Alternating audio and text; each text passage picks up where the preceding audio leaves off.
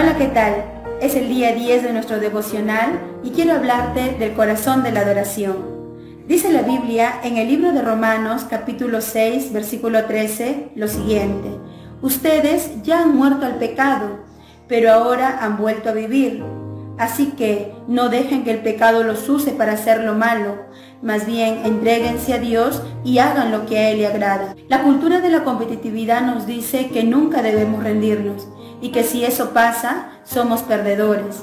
Sin embargo, Dios nos llama a una verdadera adoración y para lograrlo es necesario rendirse a Él, a su amor y misericordia, entregarse completamente. Pero, ¿cómo rendirse ante un Dios en quien no confiamos porque no le conocemos?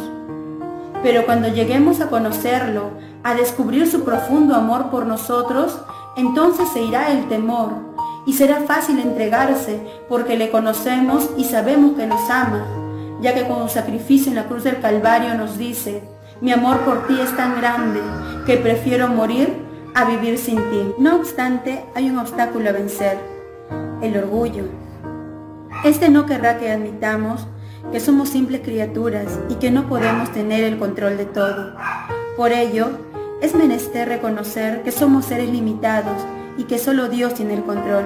Este reconocimiento no significa que seamos cobardes o que hayamos decidido dejar de pensar, sino que hemos entendido que para alcanzar la vida y el éxito es necesario obedecer a Dios, rendirse a Él completamente, aunque esto vaya en contra de nuestra voluntad. Entonces empezaremos a sentir paz, una paz que llenará todo nuestro corazón. Libertad, porque ya no seremos más esclavos de un destino incierto, sino que podremos caminar por las sendas que Dios ha trazado para nuestras vidas. Dios nos diseñó para adorarlo. Por ello, es inteligente entregar las riendas de nuestras vidas a aquel que nos creó y ama ilimitadamente.